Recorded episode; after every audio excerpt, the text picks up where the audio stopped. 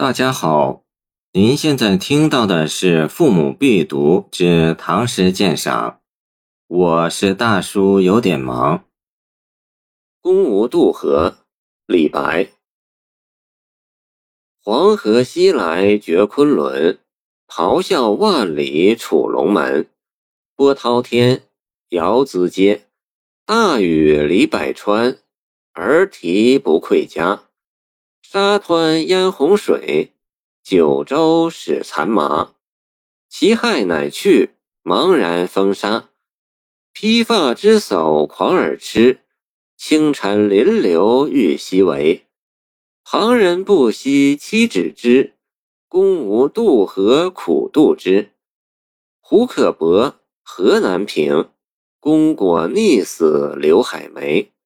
有长鲸百尺若雪山。公乎公乎，挂卷于其间。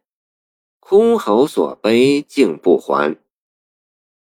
在古老的黄河之畔，发生过一幕惊心动魄的悲剧：一位白首狂夫在早上披发提壶，竟想徒步横渡滔滔黄河。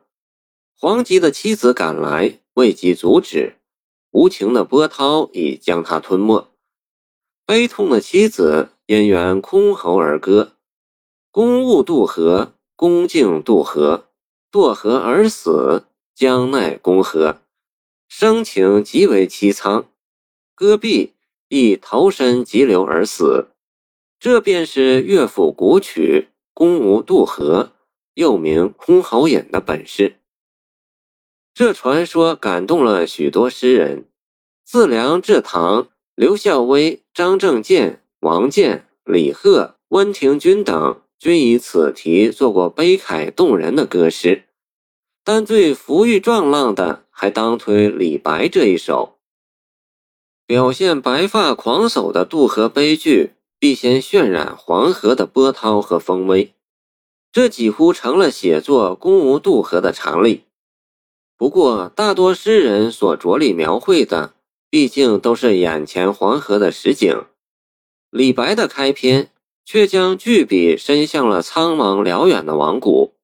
黄河西来绝昆仑，咆哮万里楚龙门。这是四渎之长现身荒谷的第一次逞威。